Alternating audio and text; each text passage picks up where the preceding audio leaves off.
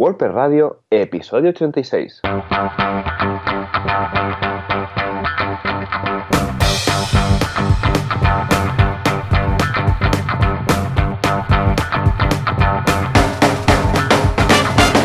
Muy buenos días a todos y bienvenidos otra semana más, otro miércoles más a WordPress Radio, el programa, el podcast donde hablamos de WordPress, este CMS que nos encanta. ¿Y a quién nos encanta? Pues básicamente a los culpables de este podcast. A John Boluda, fundador de la plataforma boluda.com, unos específicos cursos geniales de marketing online y emprendeduría. Y un servidor, John Artes, cofundador de artesans.eu, un estudio de programación especializado en WordPress. Y al otro lado de la línea, eh, esta vez nos hemos asegurado que el Internet está funcionando estupendamente. Tenemos a John Boluda. John, muy buenos días, tardes, noches, lo que sea. ¿Qué tal? Hola, ¿qué tal? Muy buenos días, tardes, noches. Depende del momento en el cual nos escuchéis. Efectivamente, Internet lo hemos comprobado, lo hemos recomprobado, tenemos problemas en el plato, por lo que en esta ocasión estoy en casa, pero con muchas ganas de hablar de WordPress. Escucha tú, esta semana especialmente, porque estamos con todo el tema de los 15 años, ¿eh? que es, que es emocionante, 15 años de WordPress, 15 años, ¿eh? ¡Wow! Ahora es un preadolescente chungo, ¿eh? WordPress.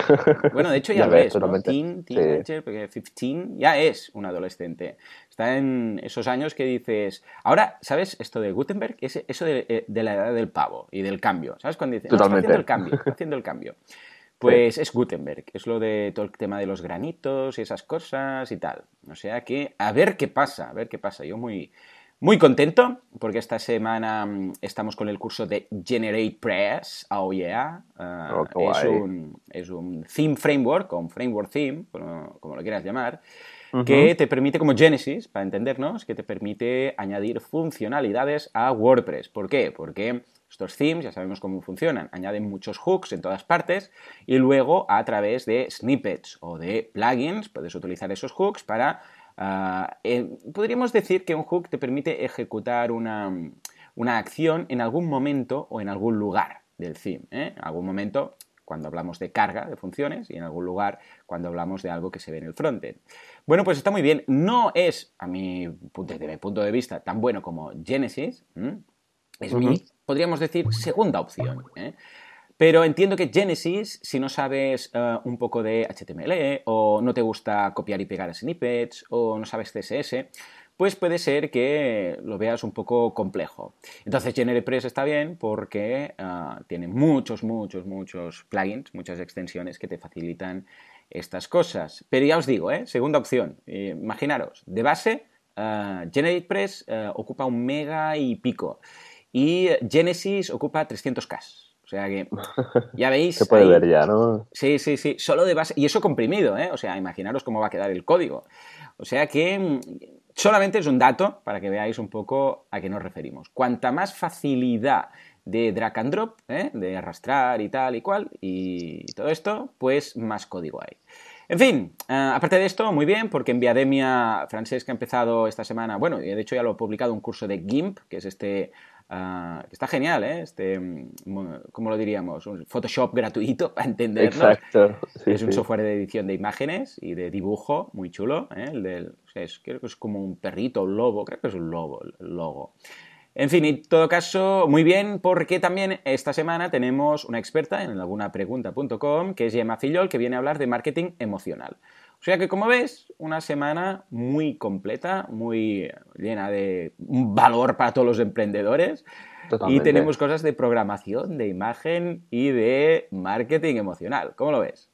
Buah, de todo, vaya semana más completa que, tienes por ahí, como siempre, sin parar. Cuando vi el curso de GIMP es que lo veo súper útil porque, claro, Photoshop es un software de pago y tal, y yo, por ejemplo, pues lo uso para hacer cuatro cosas. Claro. Preparar, preparar imágenes para web, ¿no? Pues para temas de calidad. Recortar, ¿no? Típico. Yo, yo básicamente lo uso para recortar imágenes, ah, cuando tengo quizás que añadir una capa con otra cosa encima de la imagen, y luego para mm, optimizarlas, ¿sabes? Eso que para guardarlas en formato que no ocupen demasiado para poner en la web. Y poca cosa más, no sé tú, si te dedicas a hacer... Lo mismo, sí, sí, que va, no hago nada más y al final, y claro, cada vez que tengo que abrir una imagen con el Photoshop me estoy a la vida esperando a que se abra, ¿no? Porque cada vez pesan más.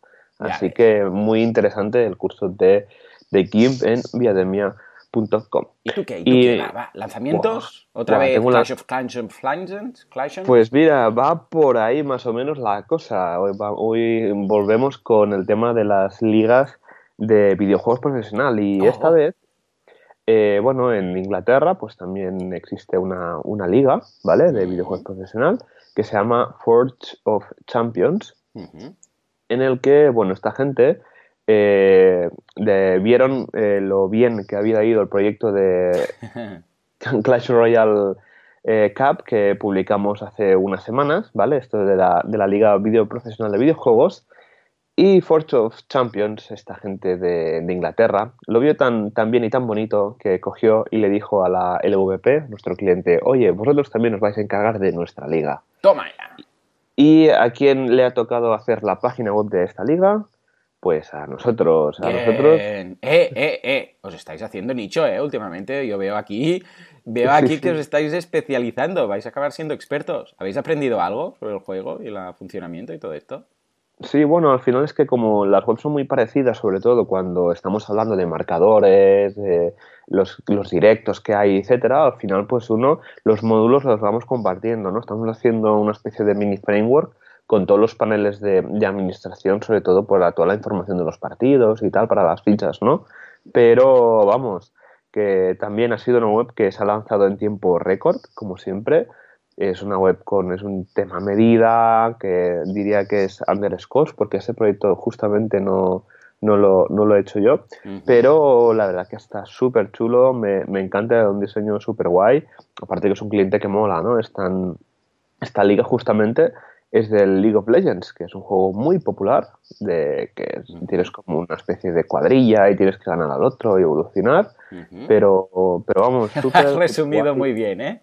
Sí, Está sí. muy bien. A ver, voy a buscar imágenes. Ah, vale, vale. Es, es- es estilo RPG, ¿no? Un juego de estos Exacto, de- sí, sí. Ah. Pero sí partida rápida, ¿no? De 10-15 minutos y tal. Pero se ve que es un juego que está muy extendido y que hay un montón de jugadores profesionales de, de esto. Así que imagínate tú la, la visibilidad que, que tiene esta, esta página web. No me lo quiero ni imaginar las visitas que, que debe tener.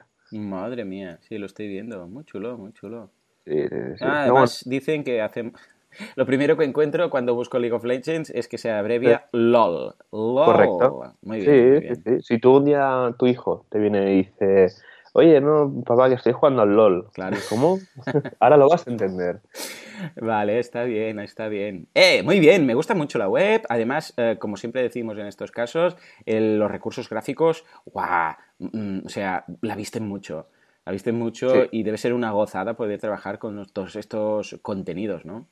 es, es una pasada la, la verdad que poder trabajar con este tipo de, de webs, ¿no? Que lo- el, logo deja de mu- eh, te deja jugar un montón, los recursos gráficos, las tipografías, ¿no? Y luego las imágenes que tienen, que son brutales.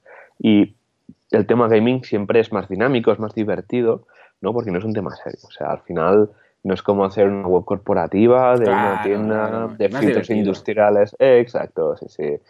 Así que ya lo ves, Joan, como estamos distraídos en el estudio y también nos van a encargar más web seguro, ya verás. Así da gusto, ¿eh? Ostras, estoy revisando y dan ganas de jugar. Veo que está para Mac y para PC. O sea, no es Exacto. para iOS ni nada. Pero es un pedazo de juego, ¿eh? Le echaré un vistazo. Qué guay, qué Ay, ay, guay. ay, ay, ay, que te vas a. Me gusta mucho, me gusta mucho, ¿eh? Es, es entretenido, ¿eh? De vez en cuando. Como somos también un poco frikis, nos gusta hacer páginas web de este tipo de cosas, ¿no? O sea que... Exacto. Bien, bien, bien. Ojalá, Y- ojalá todos fueran así divertidos. Exacto. Y para añadir esta, esta lo he podido revisar ahora. La plantilla la hemos hecho con el Sage, que es un starter team bastante potente, en el que el equipo de desarrollo justamente se está especializando en este, porque es un underscores, pero con muchas más cosas, con SAS, con Node integrado, con Gulp, etcétera, que permite un desarrollo mucho más ágil de, de plantillas hechas a medida con, con WordPress. Estupendo. Ey, pues lo veo genial. Ya nos irás contando más cosillas de estas webs tan chulas que os estáis currando. Muy bien, muy bien. Exacto. Pues nada, Joan, eh, si te parece, pasamos a la siguiente sección del podcast y que es nuestro queridísimo patrocinador. Hay un mundo lleno de LOLs malvados. Hay un mundo lleno de villanos malditos. Hay un mundo en el cual alguien sobresale, alguien viene a arrojar luz sobre todos los temas tenebrosos del mundo del hosting. Es nuestro salvador, es nuestro patrocinador y es alguien que hace las cosas bien. Estamos hablando de SiteGround. Efectivamente, SiteGround, SiteGround. ¡Eh! Genial, ¿eh? estoy súper contento con eh, lo que conseguimos con este pedazo de hosting que tenemos. Eh, y no solamente tiene hosting, sino que tiene muchos servicios extra. Eh, Joan, cuéntanos, ¿qué servicios vamos a destacar esta semana? Pues esta semana ya estamos casi llegando a la totalidad de cosas que podemos comentar de, de SiteGround. Y esta vez vamos a hablar de una cosa muy concreta, que son sus partners o sus socios como ellos dicen en la, en la página, ¿no? Que cuando, que ellos hacen siempre lo mejor que pueden, todo lo que, todo lo que tienen, ¿no? Pero que cuando eh, tienen que hacer cosas que ellos no saben hacer, ¿vale? Siempre buscan a un experto. Y para ello tiene una mega lista de, de socios, de nueve socios, en el que tienen, pues, por ejemplo, delegadas varias cosas, ¿no? Por ejemplo, eh, los centros de datos lo tienen delegado a Single Hub, lo, también a Softlayer, así que tendrían como dos empresas muy top, porque la, al menos la de Softlayer me suena bastante, en el que confían para sus centros de datos. Luego el servicio de anti-spam lo tienen con Spam Experts, que funciona bastante bien, porque yo tengo algún cliente que usa el, el email integrado que viene con, con SiteGround y el spam funciona bastante bien, la verdad. Luego para el tema de la CDN, trabajan mano a mano con Cloudflare, es muy, interesante, una herramienta muy chula y eh, una integración muy interesante que tiene SiteGround es que con casi todos los planes de hosting compartido WordPress puedes configurarte Cloudflare a golpe de clic. Esto te añade una capa. Sí, es muy interesante porque te añade esta capa de, de caché muy dinámica y vamos, Cloudflare es un monstruo de la caché que evita que tu site pues eh, caiga por ataques, sobre todo cuando tienes un e-commerce, que los e-commerce son los sitios más atacados por robots, porque quieren intentar robar esas tarjetas de, crédito. Y eh, yo al final he visto de todo. Pero bueno. Luego para el tema del registro de dominios usan OpenSRS. cPanel, el panel de administración, pues usan cPanel. Luego para los servicios de SSL, Global Sign, instalador de CMS, Obstaculus, está, que nos permite instalar WordPress a base de un clic y actualizarlo también. Y luego al final para software de servidores usan también un programa de virtualización muy interesante. Así que, Joan, un montón de cosas, siempre de la mano de una, de una empresa bastante eh, de referencia en el sector del alojamiento. Yo estoy muy, muy contento. Claro que sí, claro que sí. Nosotros estamos hospedados ahí. Además, también ahora Kudaku, por ejemplo, .com, está la, red social, la guía del emprendedor también, todo está ahí. Y la verdad es que estoy encantado de la vida. Muy bien, muy bien. Ay, qué guay, qué guay. Así da gusto. No teníamos que invitar a Mon aquí, ¿eh? Sí, de hecho, la semana que viene lo tendremos. O sea que ah, quería, quería. Mira, ha sido, eh, ha sido telepatía esto, eh. Pues precisamente ahora lo estaba cuadrando con él esta semana y la semana que viene, mira, spoiler, no, sé que no vais a poder dormir de los nervios, de que va a venir aquí Mon la semana que viene, pero, pero uh, así será. No os, digo, no os digo el tema, el tema no, no, os lo digo, así se mantiene la sorpresa, entre otras cosas porque, porque no lo sé, no sé, entonces claro. él tampoco, él tampoco. Eh, eh, le dije, ¿qué? ¿Te vienes? Y dijo, sí, sí, sí, ¿de qué hablamos? Da igual. ¿Eh? De, de, lo que sea, ¿no? De sí, Joomla, de, sí, de PrestaShop. Que por cierto, estos días también estoy hablando con él, porque como estamos organizando, es verdad, no lo hemos dicho, estamos esta semana, que hemos hecho el repaso de la semana, estamos organizando la, la WordCamp Barcelona con tiempo, ¿eh? como podéis ver, porque esto es en octubre, pues estamos haciéndolo con, con, la calma. Y la verdad es que, bueno, es todo, es todo un qué, es todo un qué. Yo estoy con los patrocinadores, un tema muy divertido, eh, que Javi me ha pasado el relevo porque está muy liado estos días eh, con sus proyectos. Y, y, la verdad es que estamos facturas para arriba, facturas para abajo, que si esto, que si lo otro, es un poco... Es un poco caos, pero vamos, muy bien. Bueno, estamos muy contentos. Por suerte tenemos casi todos los sponsors ya cerrados, queda sí, concretar alguno y ya nos pondremos con más cositas que en nada. No quiero hacer spoilers, pero en breve tendremos noticias. Un día tendríamos que contar un poco cómo, cómo, vamos organizando estas cosas, qué hacemos cada uno y todo esto. Joan, ¿tú, tú con qué estás ahora en, en la WordCamp? Aparte de um, un poco de, de, organizador lead. Bueno, el organizador lead al final, en principio, no tiene que hacer nada de trabajo. ¡Oh, qué bien! Me gusta. pero lo que tiene que hacer es vigilar que todo vaya bien, y ir, ir eh, comentando a cada uno, oye, ¿cómo va? Pues yo qué sé, eh, si Adrián está con el tema del catering, pues oye, Adrián, ¿cómo va esto? Tal, tener un, poco una visión de todo el evento en general para que no se escape nada y que todo el mundo pues vaya un poco a la par y priorizando diferentes cosas. Ahora pues estamos cerrando ya el tema de los, speakers y en breve ya pues vamos a ver entradas, ¿no? Pues tener esta visión general para que nada el evento salga súper bien. Pero bueno, sí, un día podemos hacer un especial de cómo organizamos todos estos tinglados. Efectivamente, bueno, y si hay alguien que quiere patrocinar, algún queda algún huequecito de los pequeñitos, ¿eh? los patrocinadores grandes ya están todos, pero siempre hay alguna startup o alguna cosa que se puede hacer que me envíen un correo o que lo hagan directamente ¿eh? a través del formulario de, la página web de la WordCamp y ahí ya les contestaré encantado de la vida. Iremos contando la evolución de todo esto porque este año Va a ser muy chulo, muy chulo. Ah, por cierto, el otro día decíamos que mm, por correo comentábamos que este año, ah, lo digo porque algunos me han preguntado y tal, ah, si voy a dar charla, uh, Joan o yo, o cualquiera de los Joanes, y se decidió en la última reunión que los organizadores no dan charlas, porque ya tienen bastante organizando y para que no parezca que hay favoritismos en las, en las charlas. O sea que estaremos ahí, yo voy a estar ahí también todo el día, pero ah, no en charlas, vamos a charlar en los pasillos, ¿verdad, Joan? Exacto, los pasillos ahí, ¿no? Con el café y tal. Exacto, que es, hombre, también es más, es más cercano, ¿no? En lugar de estar ahí arriba, pues estaremos ahí. Exacto, pero sí, ya verás qué tal, tengo ganas ya que sea octubre para tener esta genial WordCamp que vamos, que nos vamos a pasar súper, súper bien. Eso por descontado, eso por descontado. ¡Qué ilusión! ¡Ah, qué ilusión! En fin, va, ah, movemos, movemos temas, que ahora me ha venido, cuando has dicho lo de Mon, me he acordado y digo, ostras, he ligado temas.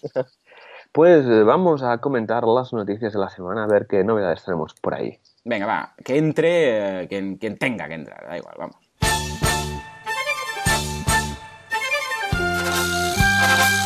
La actualidad de WordPress, la virtualidad, actúa Press, actúa FeedPress, actúa da igual. ¿Qué ha pasado esta semana con Gutenberg? ¿Qué es lo que quiere saber todo el mundo? ¡Hey, plugin! En estos momentos Joan y yo estamos cabalgando. Joan está para cabalgar precisamente estos días de recuperación eh, eh, y nos vamos a WordPress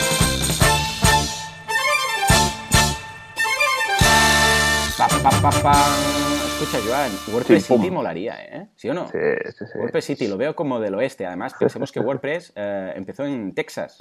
Correcto, sí, sí. Dime, a ver, pues ¿qué tenemos esta semana? Mira, estaba haciendo antes la, un poco el, repositorio de enlaces a comentar y tal, ¿no? De las noticias y cuando estamos justo empezando a grabar el programa digo, se me escapa una noticia que todo el mundo lo está hablando y no la vamos a comentar. Y es que, Joan, ¿te suena GitHub?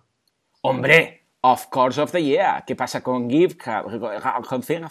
GitHub es, para los que no estén ubicados, una red social para programadores, pero que la gracia es el código. En lugar de subir fotos de gatos, pues subes tus snippets. ¿eh? Está muy bien, tiene una parte gratuita, siempre y cuando compartas eh, libremente el código, y si lo quieres con repositorios privados, pues nada, tienes que pagar. ¿eh? Está muy bien, está muy bien. Dime, a ver, ¿qué pasa? Pues, pues ahora no sé si está muy bien porque lo ha comprado Microsoft.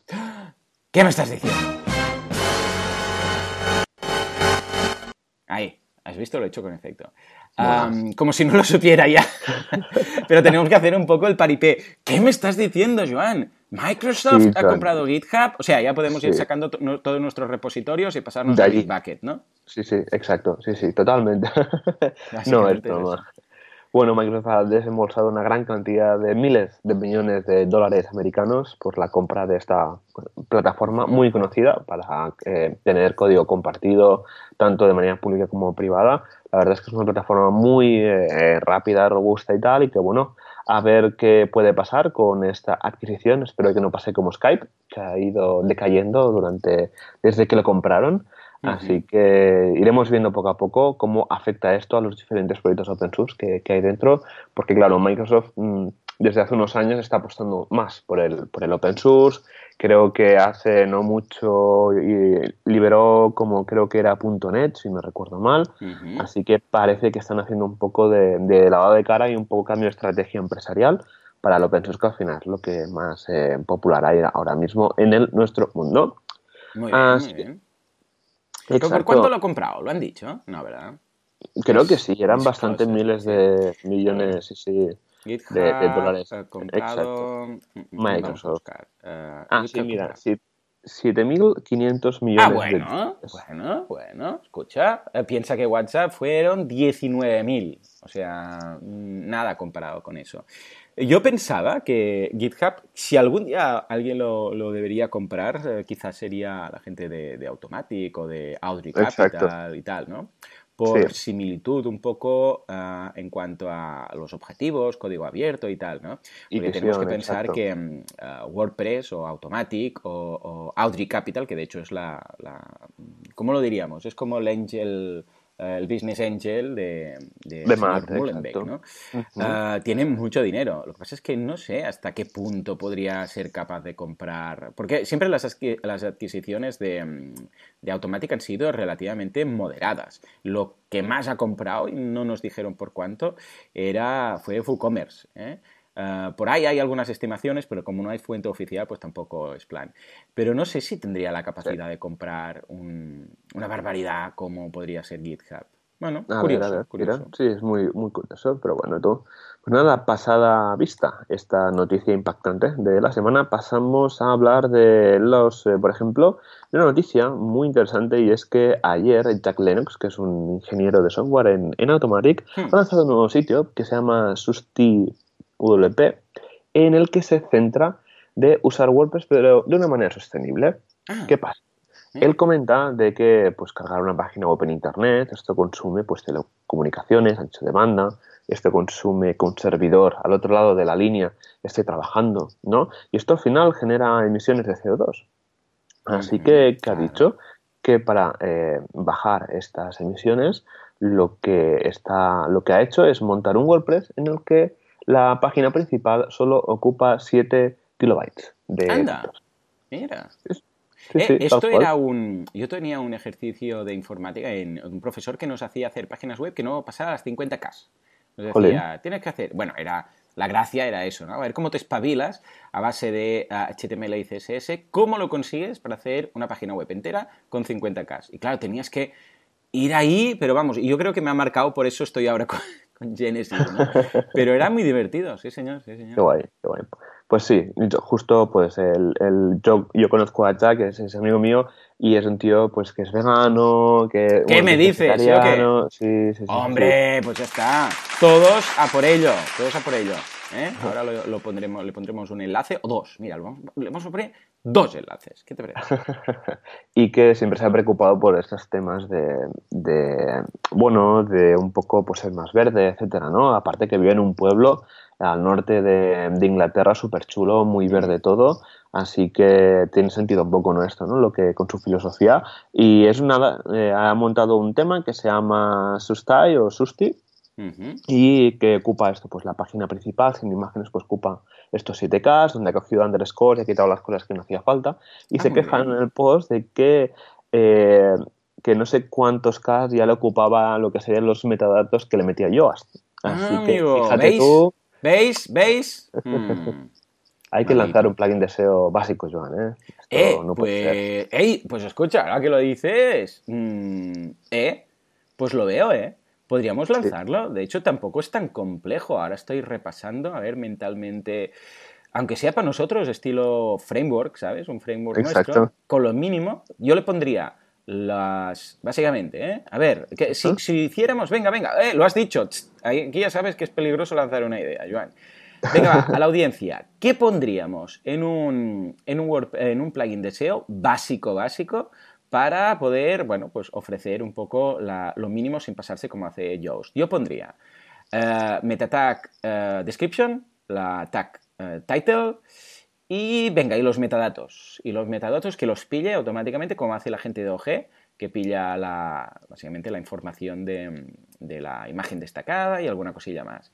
Y yo en principio con esto, bueno, y que incluya tanto las eh, titles y meta descriptions de los posts, como de los TPTs, como de los archives, todo esto. ¿eh? Exacto, sí, sí. Y yo creo que con esto ya estaríamos. ¿Añadiríais algo más, Joan, tú? ¿Añadirías algo más? Yo, bueno, estos metadatos, los JSON nuevos, ¿no? Que están ahora y tal, algo de microformatos, pero en este caso Ya te digo, yo por defecto sería muy simple y mirar, seguir un poco las lo que sean los estándares de Google, ¿no? ¿Qué es lo que pide Google? Porque claro, ahora yo no sé, con estos metadatos de JSON que hay, si hace falta implementar esquema.org. Y así ya están obsoletos, ¿no? Así que sí, se podría dar una vuelta a esta idea y ver qué podemos hacer, ¿no? Y como igual que las etiquetas OG, ¿no? Es que al final son tres líneas con eh, título, descripción y la URL de la imagen, que luego se pueden poner más y tal, ¿no? Pero hay que intentar un poco simplificar todo pues para evitar sobrecargar el HTML. Pero sí, sí, la idea me parece muy interesante, a ver qué puede salir de, de esto. Muy bien, escucha, pues venga, va, a ver qué nos dice la audiencia y si interesa, pues lo podemos hacer. Correcto. Tenemos más novedades. WordCamp USA 2018 está aceptando proposiciones de para ser speaker hasta el 1 de julio. Así que, Joan, si sabes, eh, si quieres ir a hablar a, la Welcome US tienes hasta el 1 de julio. ¿Qué te pues envía un mail a Matt. ¿eh? Venga, perfecto. Eh, todos los que le he enviado me los ha contestado. ¿eh? O sea, con meses de, retraso. pero todos los contesta. ¿eh? O sea que muy majo. Bueno, no sé si todos, pero al menos los que le he enviado yo, sí. O sea que bien, bien, muy bien. Le diré, eh, soy el que te, el que te envié el correo. Y oh, yeah, yeah, I know, I know. Hello. Y para terminar tenemos, eh, bueno, tenemos una, noticia sobre Gutenberg, John. No, esta semana sí que tenemos novedades de Gutenberg. Bueno, menos mal, estaba sufriendo. ¿eh? La semana pasada casi que hubo un golpe de estado con Gutenberg que no, no parecía. Venga, va, cuéntanos, ¿qué ha pasado? Eh, pues eh, justamente en el handbook, que sería como un poco la guía, ¿vale? De desarrollo y tal, y de usuario, pues se explica cómo habilitar o deshabilitar los diferentes bloques. Esto va muy bien porque hablamos de lo mismo, ¿no? Vale, Gutenberg está muy bien, pero a lo mejor tiene demasiados bloques. O para un cliente que le acabamos de entregar una web, ¿para qué va a servir los bloques que se relacionados? ¿O para qué necesita el bloque de columnas, ¿no? Si no los va a usar.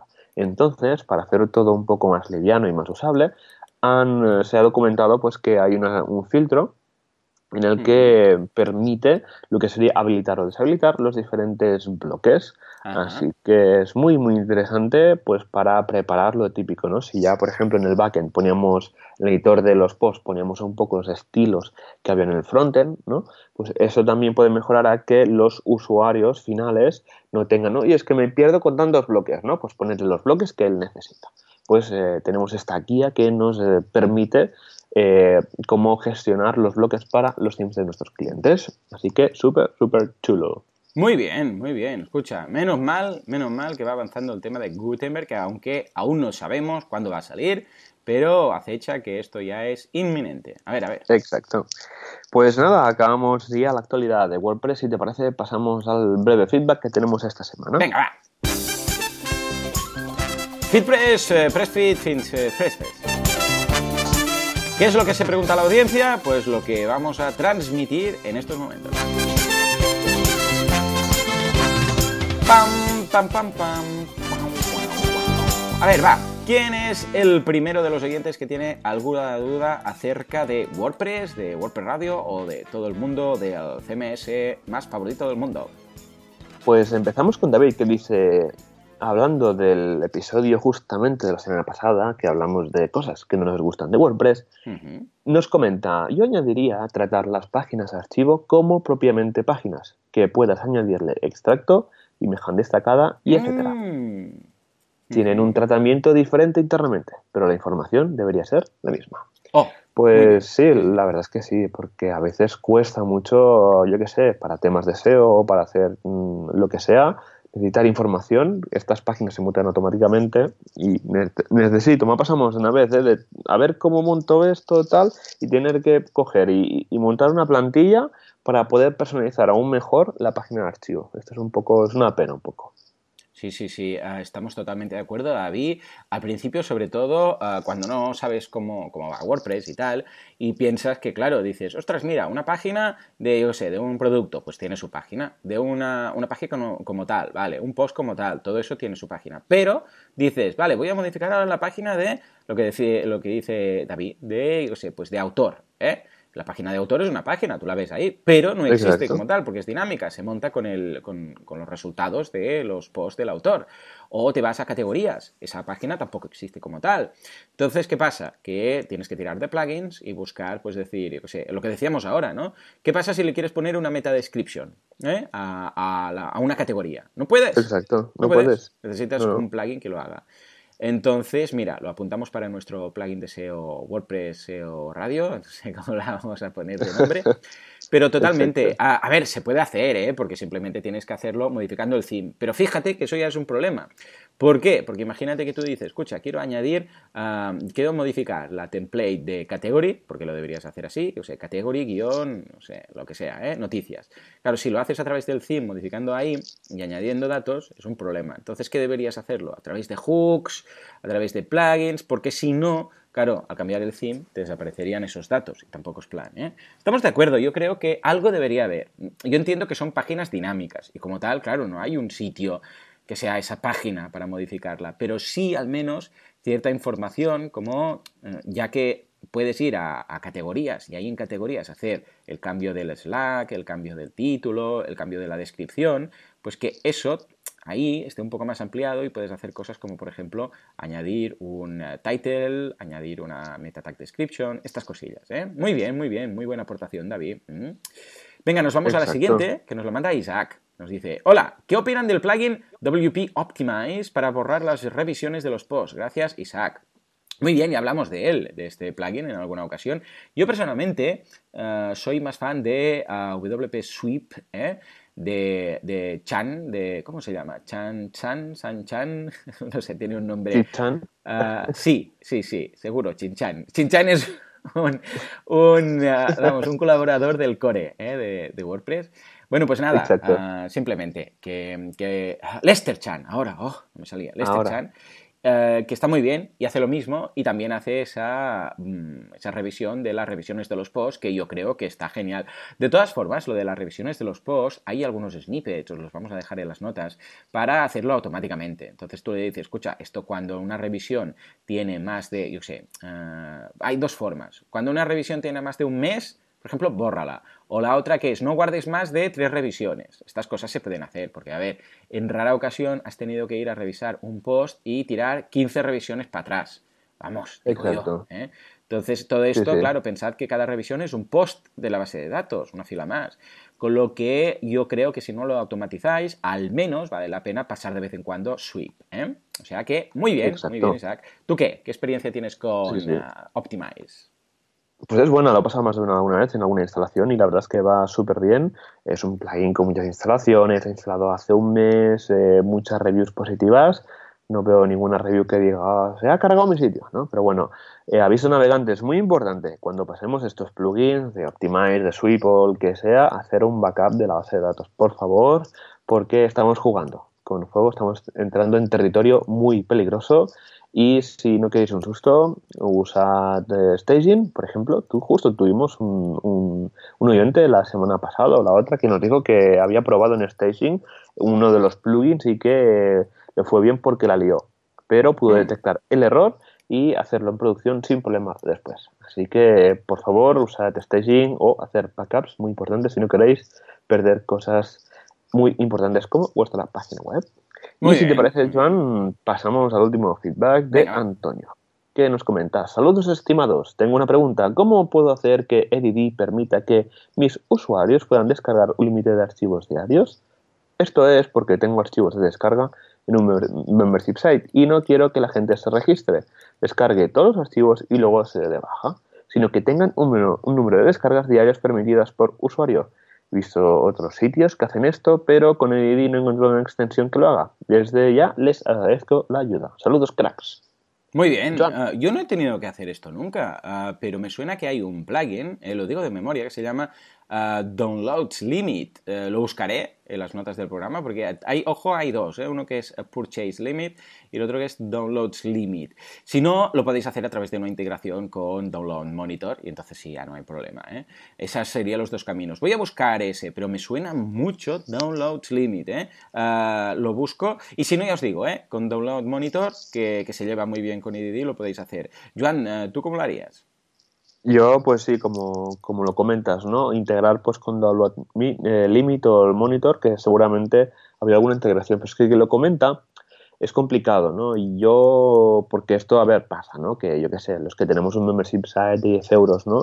Y estamos empezando, que estamos ahí en este 10, 15 usuarios que cuesta, ¿no? Pegar el salto, Claro, a veces, bueno, en el caso de Scratch School, que son vídeos que al final es consumo, pues una persona en dos días no se puede ver todos los vídeos de, Scratch, ¿no? Por ejemplo, o no, o no se pueden descargar porque están en Vimeo y están muy bien protegidos, ¿no?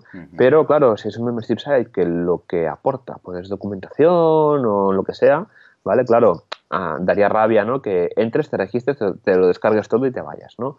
Así que, no sé, si hacerlo por ciclos de semanas o esta semana publicamos esto o lo otro, no sé, nunca me he encontrado con, ese mm. problema. A lo mejor te puede hacer con niveles, con niveles de membership, es decir, que la primera semana eres de nivel 1 o el primer mes es de nivel 1. Sí, drop, eh, dripping, ¿no? Un poco... Correcto. Eh, sí, sí, sí, sí, A ver, lo que sí que puedes hacer con EDD es a nivel individual, eso sí, ¿eh? Eso lo tienes ya en el core. O sea, tú le dices, este archivo solamente se puede bajar una vez, o dos veces, o tres veces. Lo que no se puede es a nivel global. Es decir, en total, como mucho, se pueden bajar tantas descargas. ¿eh? Eso así, como tal, no existe. Pero vamos, lo, miraremos. ¿eh? De todas formas, ya te digo, integración con Download Monitor lo tienes seguro. Exacto, sí. Pues nada, Joan, visto todo, el feedback, actualidad, patrocinador, toca lo más importante, el eje central del podcast. Pasamos al tema de la semana.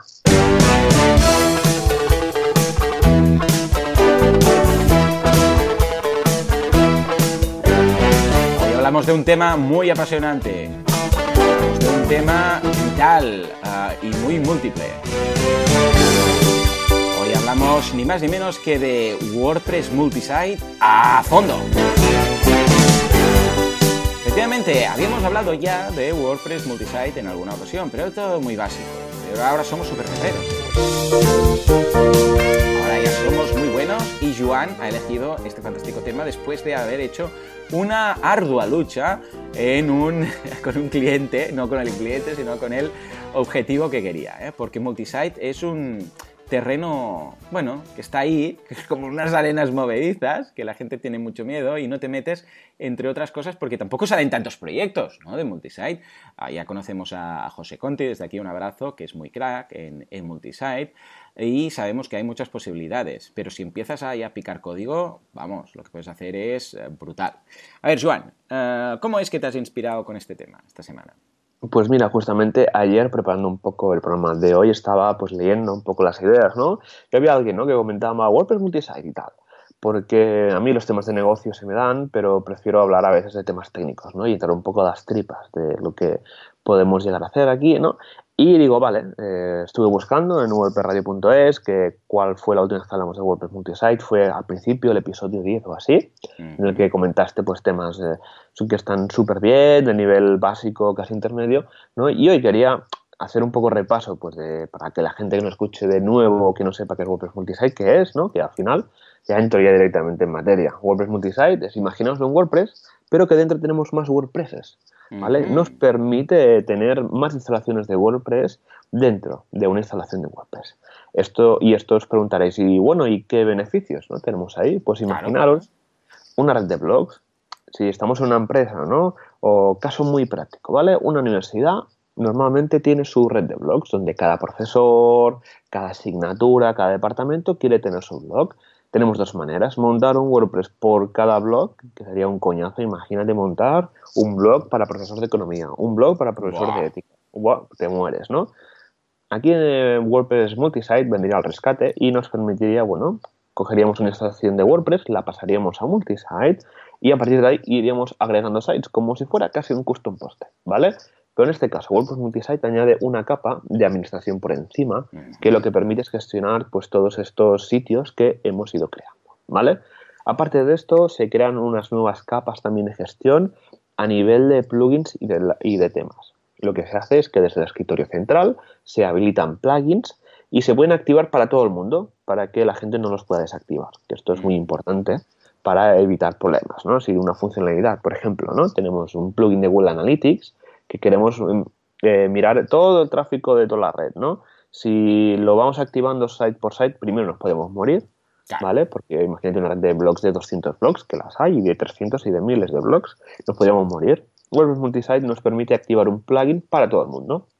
Esto es súper útil, ¿no? Luego también los temas también se administran de esta manera, más o menos. Entonces, beneficios también, el tema de usuarios, ¿vale? Si tenemos que, lo que comentaba, ¿no? Que una persona tiene que colaborar en uno o, más de, dos blogs, imagínate tú ir WordPress por WordPress dándole de alta en esos sitios, ¿no? WordPress Multisite tiene una herramienta de gestión de usuarios bastante buena. Mira, justamente el otro día que nos eh, que criticábamos un poco, ¿no? La gestión de usuarios con WordPress. En WordPress Multisite está bastante más avanzado, donde se pueden dar permisos a, cada uno de los sites, ¿no? Así que está súper guay, súper guay. Y bueno, otra cosa muy, muy interesante de WordPress Multisite y es el tema de las actualizaciones. Porque claro, Tú imagínate una red de blogs de manera manual, ¿vale? Imagínate en una universidad, pues hay 10 blogs y eh, sale una versión del core de WordPress. O hay que hacer la típica ronda de actualizaciones mensuales. Claro, ir blog a blog sería un coñazo y es por eso que WordPress Multisite las actualizaciones están centralizadas en un sitio. Que esto está súper bien para ahorrar del tiempo, porque es que si no, si tienes que ir blog a blog, te puedes morir directamente.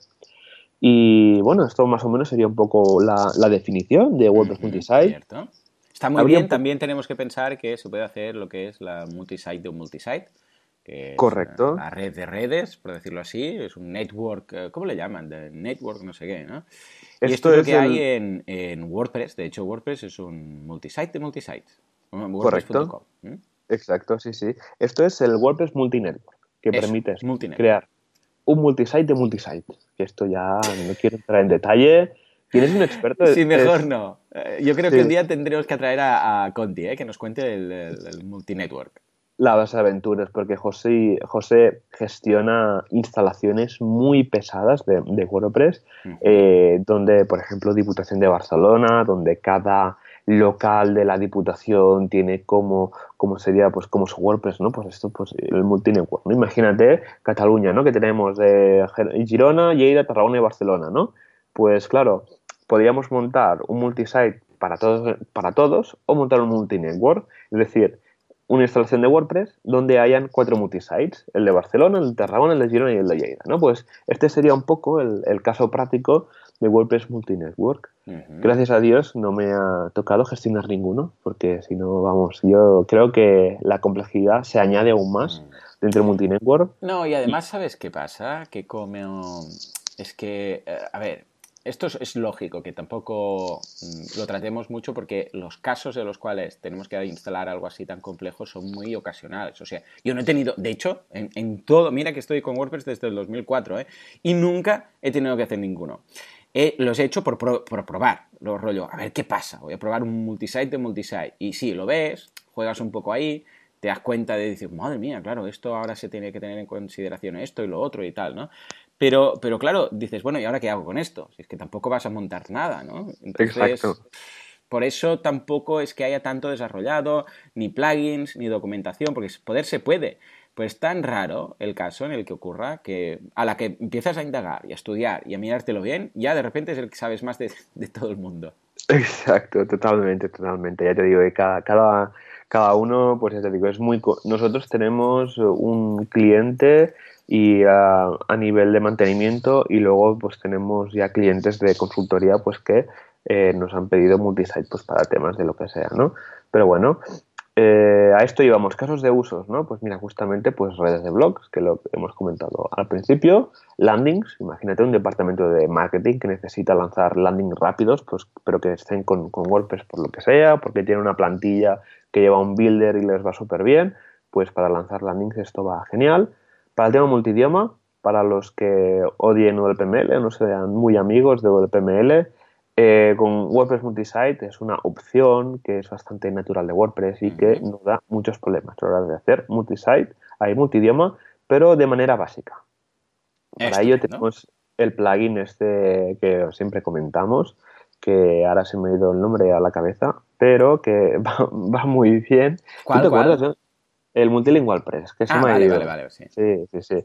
Multilingual Press es un plugin que dentro de la instalación multisite pues permite relacionar sitios a nivel de traducciones. Y cuando estás editando contenidos dentro de un idioma, pues te hace como la te aparece una cajita con un enlace a editar su traducción. Está súper bien.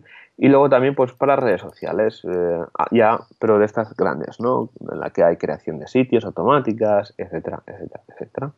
Y os preguntaréis, eh, oye, yo quiero montar mi WordPress multisite, ¿no? ¿Dónde? ¿Cómo? ¿Dónde está el botón? ¿Dónde está el plugin? ¿Dónde está lo que sea para poder instalar WordPress multisite? Pues la verdad es que es muy fácil, en el que, bueno, hay una guía en lo que sería en el códex de WordPress, que es el- la Biblia del desarrollador y del usuario de WordPress, que donde se va documentando pues, todos los procesos, todos los how-tos, etcétera, donde explica cómo hacer la configuración, ¿no? Lo primero de todo es que hay que desinstalar, perdón, desactivar todos los plugins, muy importante, Vale. ¿vale? Porque si no el proceso de instalación puede dar error. Cuando tengamos todos los eh, plugins desactivados, nos dirigiremos al WP config y añadiremos una línea, un define de estos típicos de en el que ponemos que a lo multisite lo ponemos a true. Mm. Una vez guardamos el fichero, lo subimos por FTP y en la instalación de WordPress nos saldrá una parte nueva en herramientas donde nos saldrá la opción nueva de configuración de la red. A partir de ahí, pues le configuramos el, el nombre de la, de, la, de la red, por ejemplo, yo que sé, red de blogs de la universidad tal, y ponemos un email de lo que sería la- el administrador de la red, pero que va a ser como el oráculo de ese WordPress, ¿vale? En este caso, pues quien lo vaya a administrar. Vamos pasando el, el asistente y a partir de ahí, pues nos va a pedir si queremos la instalación con subdominios o subdirectorios. En este caso, es muy importante tener en cuenta cómo queremos la arquitectura de URLs, ¿vale? ¿Por qué? Porque si no, la- esto en un futuro no se puede cambiar. Y cambiarlo es un lío brutal. Así que nada, comento, WordPress eh, Multisite permite tener las instalaciones a nivel de subdominios, pues blog.midomínio.com, eh, documentación.miwordpress.com, etcétera, o con subdirectorios, típico, ejemplo.com barra sitio 1, barra sitio 2, etcétera, etcétera, etcétera. ¿Vale? Esto es muy importante decidirlo porque si no, luego cambiarlo es imposible, ¿vale? Y es un follón. Pero bueno, vamos siguiendo lo que sería este asistente, luego nos dice, vale, para terminar, mete este trozo de código en el wp-config y en el htaccess, que son dos snippets, y a partir de, de aquí ya tendríamos pues un nuevo, guardaríamos, WordPress nos echaría de la sesión, volvemos a entrar y automáticamente ya tendríamos un nuevo apartado en la barra de administración de WordPress en el que dirían mis sitios, donde de- tendríamos una parte de la administración de la red, donde podemos gestionar los sitios, los usuarios, los temas, las plantillas y luego el listado de nuestros sitios, ¿vale? Un, un- un detalle es que, ojo, si, bueno, de hecho, eh, depende de cómo no te va a permitir eh, elegir lo de las carpetas, hacerlo en carpetas para entendernos si ya tienes páginas creadas, porque puede haber un, un Cristo con los slacks. Es decir, si tú, por ejemplo, tienes una página en tu dominio, que es tu dominio.com barra, yo sé, pues hola, eh, claro, esto depende de cómo. Antes no te dejaba ni siquiera, ¿eh? pero igual ahora, mira, modificando las páginas, pues podrías, ¿no? ¿Qué pasa si alguien crea un multisite que se llame Hola? Claro, eh, ambos tendrían la misma URL, entonces lo de las carpetas no funcionaría. Y entonces no te dejaba, simplemente decía, como ya tienes páginas creadas, pues esto no. Pero si a unos, pues si ya os permite, pues ojo, no sea que eh, intentéis crear un site con el nombre de una página. Entonces yo, pues, en general, depende de cada caso, ¿eh? pero en general yo recomendaría tirar por subdominios. ¿Tú, tú Exacto. qué- cómo lo veis, Joan? Yo también con, con subdominios, pero sí, exacto, con subdominios, pero para temas de SEO tiene que ser diferente ya la estrategia, etcétera, etcétera, ¿no? Pero sí que he tenido, ahora que comentas, sí que he tenido alguna instalación, problemas con esto que comentas justamente, ¿no? Que intentas entrar y tal, y luego da un error de, de loops. No sé si WordPress Multisite ya hace un poco eh, lo que sería... eh. Exacto, que si hay una página que se llama Hola, pues no puedes crear un site que se llama Hola, ¿no? Y al revés. Que si hay un multisite que se llama, un site dentro del multisite que se llama Hola, no te deja crear la página con el Hola. Así que, bueno, un poco yo espero que haya esa protección. Si no, ya te digo, pero creo que hay algo de protección en este caso para evitar estos conflictos Vale, de genial. ¿Vale? Y nada, los siguientes pasos cuando tenemos nuestra instalación ya hecha, pues volver a activar los plugins uno a uno para revisar que no, que no, que no peten. Eh, sí que vigilar un poco que los plugins que sean compatibles con, con multisite, ahora ya casi todos lo son, los más populares lo son, porque los, al final los, los autores de esos plugins pues los han hecho compatibles, mm. Y en el que, bueno, permite pues que cada site tenga su propia configuración y tal. Sí que hay plugins que son más a nivel de multisite y sí que permiten hacer configuraciones globales. Esto está súper bien, tipo analytics, cachés y este tipo de cosas para evitar hacer configuraciones site por site, que si no sería una locura. Imagínate configurar el líder de seguimiento de Analytics en todos los sites. Uf, te podrías morir, ¿no? Mm. Así que hay plugins específicamente para WordPress multisite. ¿Qué, ¿Cómo lo ves? ¿Tú crees que me he dejado algo, alguna cosita? O lo he No, no, yo lo veo muy bien, sí, sí, en ese sentido. O sea, que, estupendo.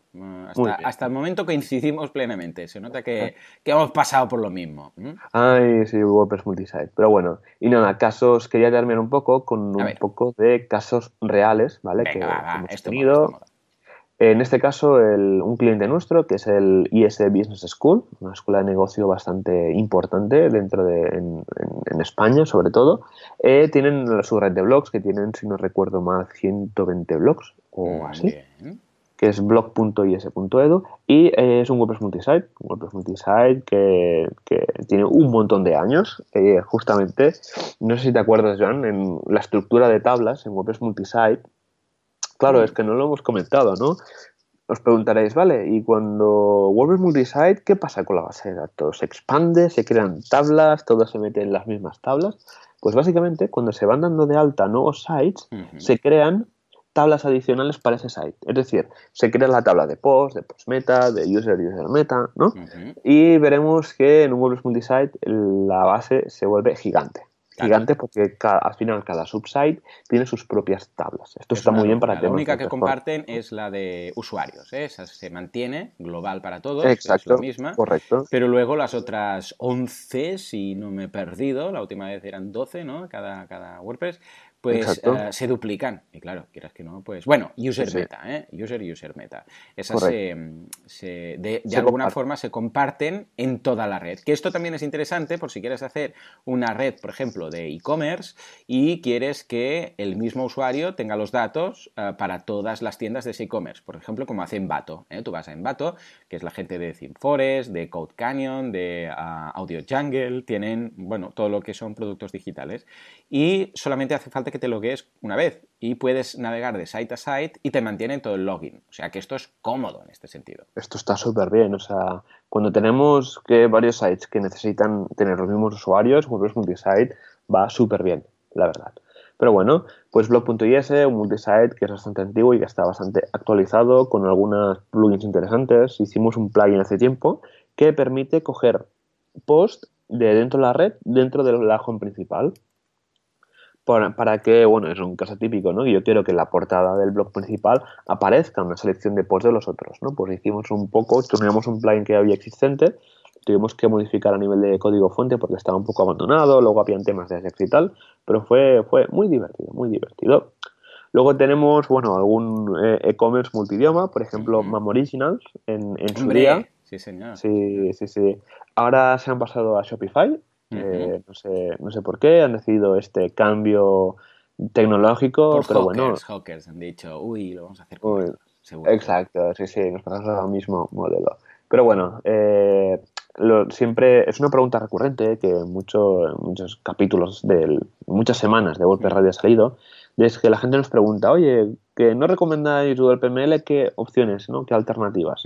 Pues cuando esta alternativa eh, incluye que haya temas de e-commerce, con, con WooCommerce siempre recomendamos hacerlo multisite, porque el tema del stock, el tema de las variaciones, atributos, eh, WPML lo lleva un poco mal. En, su día yo tuve muchas malas experiencias y al final tengo un poco de miedo montar WooCommerce con WPML. Así que normalmente usamos WordPress Multisite, en este caso con Multilingual Press, pues para evitar que hayan estos desastres. Así que en su día MAM, eh, que eran cinco o seis idiomas, era un WordPress multisite, pues con este multilingual press, con la extensión de Google para que se encuentren las cositas. Pues, pues por eso se habrán pasado a, Shopify, ¿no? Bueno, de hecho, una de las cosas eh, por las cuales hemos hecho en, en boluda.com el curso de Shopify es precisamente porque hay algunos casos en los cuales eh, es tan complejo todo que una de dos o te gusta meterte en temas complejos o prefieres pagar. Porque claro, Shopify dices, ostras, pues mira, me lo hacen todo. Sí, sí, bueno, pero es que te sale a, un precio importante, sobre todo cuando facturas mucho, porque eh, no es algo que dependa de tu servidor que tengas tú, sino que va a través de comisión. Con lo que todo es, bueno, eh, hacer un balance, de decir, ¿qué prefiero? ¿Que me lo lleven todo y pagar una comisión? O que em, no se cobre ninguna comisión por venta ni nada, ni por subir artículos ni historias, pero em, me lo tengo que eh, hacer yo, todo. Bueno, pues entonces cada uno elige un poco en función de su perfil, ¿no? Y su nivel tequi. Totalmente, totalmente. Pero bueno, en fin, y ya para terminar, hace un tiempo monté con un, con un amigo una red social con WordPress Multisite que es eh, comicus.es. Mm, muy bien. Eh, en el que, bueno, es para los dibujantes de cómics ¿no? y de webcomics que eh, pueden registrarse dentro de la plataforma y en este WordPress Multisite, cuando te registras, te permite crear un perfil, que al final es como un site dentro del multisite. Este fue un poco un reto porque aquí había dos opciones, ¿no? Eh, coger un WordPress y montar un BuddyPress con registro, pero claro, la gente tiene que tener un perfil, tenía que tener sus propios tiras de cómics, sus ilustraciones, etcétera. Así que tiré por lo que era WordPress Multisite porque permitía que cada usuario tenga su propio sitio donde colgar pues todos sus dibujos. Claro, claro, bien visto. Y en este caso es muy divertido porque cada vez que alguien se registra, ¿vale? Eh, claro, tú, tú, cuando montas un WordPress Multisite, un subsitio, eh, tenemos, por ejemplo, un, un, tema por defecto, se mete el 2017 o el que sea. Hmm. Luego se crea el contenido de bienvenido a WordPress, las páginas por defecto de página de ejemplo, los comentarios, etcétera. Claro, esto a mí no me interesa tenerlo repartido en los ciento y pico usuarios que hay ahora. Claro, imagínate ciento y veinte y pico posts iguales, ¿no? Y eso para temas de SEO, ¿no? Pues hay un, hook, ¿vale? Hay una, acción por ahí de WordPress Multisite que permite eh, meter cosas cuando alguien se registra y se le crea el sitio. Entonces, cuando mm, alguien se registra, borro la página por esta por defecto, cambio el tema, que en este caso curiosamente es un storefront maquetado para, para la imagen, cambio el storefront child, eh, cambio configuraciones de plugins y de la plantilla también a nivel de pues Adoption, Update Option directamente, pues con código eh, directamente configuro esto, ¿no? Se crean los custom post types, etc, etc, etc. Y, la, y lo divertido es que cuando el otro día estaba instalando el plugin de compartir a redes sociales y cuando, claro, tú cuando lo instalas te viene la configuración por defecto. Claro, claro. Yo que sé, quieras añadir o quitar una red social, pues para que todo el mundo tenga la misma configuración, tengo una, un plugin donde va recorriendo todos los sites y, va cambiando por código las opciones de, del plugin en cuestión. Así que, bueno, fue un reto bastante interesante. Está muy Así bien. Hombre, cuando te acostumbras a trabajar con esto, te encuentras por ahí algunos cracks americanos de multisite que tienen todos estos snippets y cómo poner por defecto este theme, pero tal. Y claro, una vez ya encuentras esto, luego ya puedes eh, jugar con condicionales y decir, ah, pues si pasa esto, este theme, si no, este otro theme, esto activo, esto desactivo. Eh, pero es cierto que mm, no es fácil, o sea, tienes que indagar, no hay tanta documentación como en otras cosas de WordPress, pero eh, luego vas descubriendo pequeñas perlas que, nada, en una línea dices, wow, esto está perfecto. Totalmente. y también es cierto que no todos los plugins eh, son susceptibles de, ser configurados o preconfigurados con, con todos los eh, sites nuevos, ¿no? Pero los importantes, pues vemos que ya tienen esa opción. Exacto, que puede ser una fiesta, a veces depende de cómo instalar un plugin, porque no sea compatible con multisite, etcétera.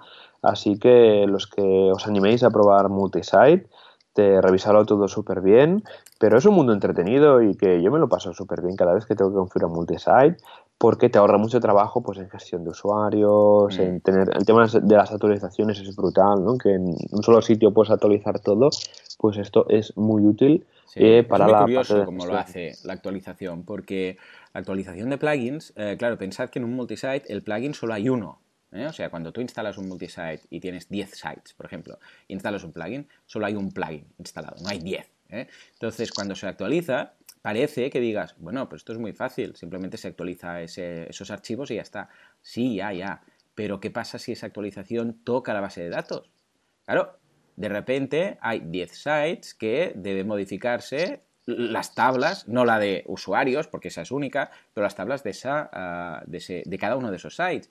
Con lo que hace, hace un uh, batch, ¿eh? un proceso en batch, y lo va haciendo poco a poco y te dice, uh, site número 1, actualizado, site número 2, actualizado, site número 3, y lo va uh, poco a poco, los va repasando del principio a fin. Y lo, mismo con la actualización de WordPress. ¿eh? Claro, es un solo WordPress, pero si cualquier cosa afecta a la base de datos, se va a tener que hacer site a site. Entonces lo veis, y de momento mm, yo lo he probado con redes de, no sé, 60, 70 sites y muy bien, la verdad, muy fino, ningún problema. Vamos, yo encantado. No sé si has tenido algún percance en alguna ocasión, porque me ha constado con algún compañero que tiene alguno de, de varios cientos de sites que dice que en alguna ocasión cuando ha pasado algo, luego, cuando vas otra vez a repetir el proceso, eh, pilla el relevo donde estaba sin problema. O sea, Exacto, dice, sí sí. estaba aquí, esto por lo que sea, yo que sé, mm, ha fallado un timeout, ha petado en ese momento algo, pero nada, pilla el relevo y sigue haciendo la actualización, ¿no? Exacto, totalmente. Eh, a mí me ha pasado alguna vez y lo bueno es esto, ¿no? Que se quede como guardado el estado en que, en que estaba la actualización y sigue actualizando la red, ¿no? que sería el concepto de actualización de la red. Estupendo. Pues nada, Joan, creo que lo hemos cubierto. Hemos hecho un intensivo De, de, multisite interesante, avanzado con casos y tal, y algún snippet por ahí en medio. Así que, si te parece, vamos rápidamente a la comunidad de WordPress. A ver Venga, vamos a ver qué tienen que decirnos todos nuestros amigotes. Organizadores de WordCamps, organizadores de meetups, programadores, diseñadores, implementadores, todos juntos en unión hasta darnos el morrón. ¿Qué nos espera esta semana? ¿Qué meetups? ¿Qué WordCamps? ¿Qué, qué cosas? ¿Qué WordBeers, Beers and WordPress, uh, Beers and Press? ¿Qué tenemos? Va. Tenemos de todo, ya lo sabes, siempre tenemos un montón de cosas. Pues justamente esta semana tenemos primeros pasos en WooCommerce y tips para empezar a vender online. Esto es miércoles, el día 8 justamente que esto es el viernes y luego tenemos el sábado, el sábado, sí, en Mallorca, que era un grupo que existía desde hace bastante tiempo y ahora se ha vuelto a reactivar, que el otro día por la que lo decía el chico que, que lo lleva, desde aquí un saludo, en el que hablemos de plugins imprescindibles y de revivir WordPress Mallorca. Y el día, el día 12 el buen comer en Casa Paco. Estos, mira, en Sevilla saben hacerlo bien, ¿eh? Siempre, cada meetup siempre es una irse a comer por ahí. Y el día, justamente la semana que viene, aprovecho porque es el martes, hablaremos de plantillas de WordPress en WordPress Santa Coloma de Gramanet. Muy bien. un servidor mm. estará hablando sobre los themes. Y eh, justamente ya lo comento para que esto es un tema importante, es que la semana que viene, el fin de, la semana que viene, tenemos WordCamp Europe 2018. Tres días en Serbia, en, Belgrado, más exactamente, donde, bueno, van a ser tres días una WordCamp Europe que, vamos, una, la WordCamp de las WordCamps en Europa. Creo que son este año 3.000 asistentes una, auténtica locura. Porque claro, ahí en la WordCamp Europe siempre hay una sesión con Matt, con preguntas y tal. Y Matt, ya sé pues, lo que va a hacer, ¿eh? va a decir que Gutenberg era broma. Va a decir, ¡oh, era broma! Era, todo broma, ¿no? Exacto. Eh, podría ser, ¿eh? podría ser, nunca, nunca se sabe, porque WordPress 5 cuesta, cuesta que llegue WordPress 5. A ver cuándo mm. llega, a ver si vamos a ver una WordPress 4.10, 4.11, 4.12, a ver hasta dónde llegamos, John. Podríamos hacer una porra. Va, a ver, ¿qué versión es verdad, como, van como van alargando para sacar el 5 ah, que cuadre con, con, Gutenberg, van añadiendo decimales. Yo creo que van a añadir como mínimo, va, voy a por, a, por lo alto, 10 versiones más. Venga, 10 venga. por ahí. Yo 11, va, para tirar un poquito más. Venga. Veo tus 10 y subo uno más. Venga, va, me gusta. Exacto.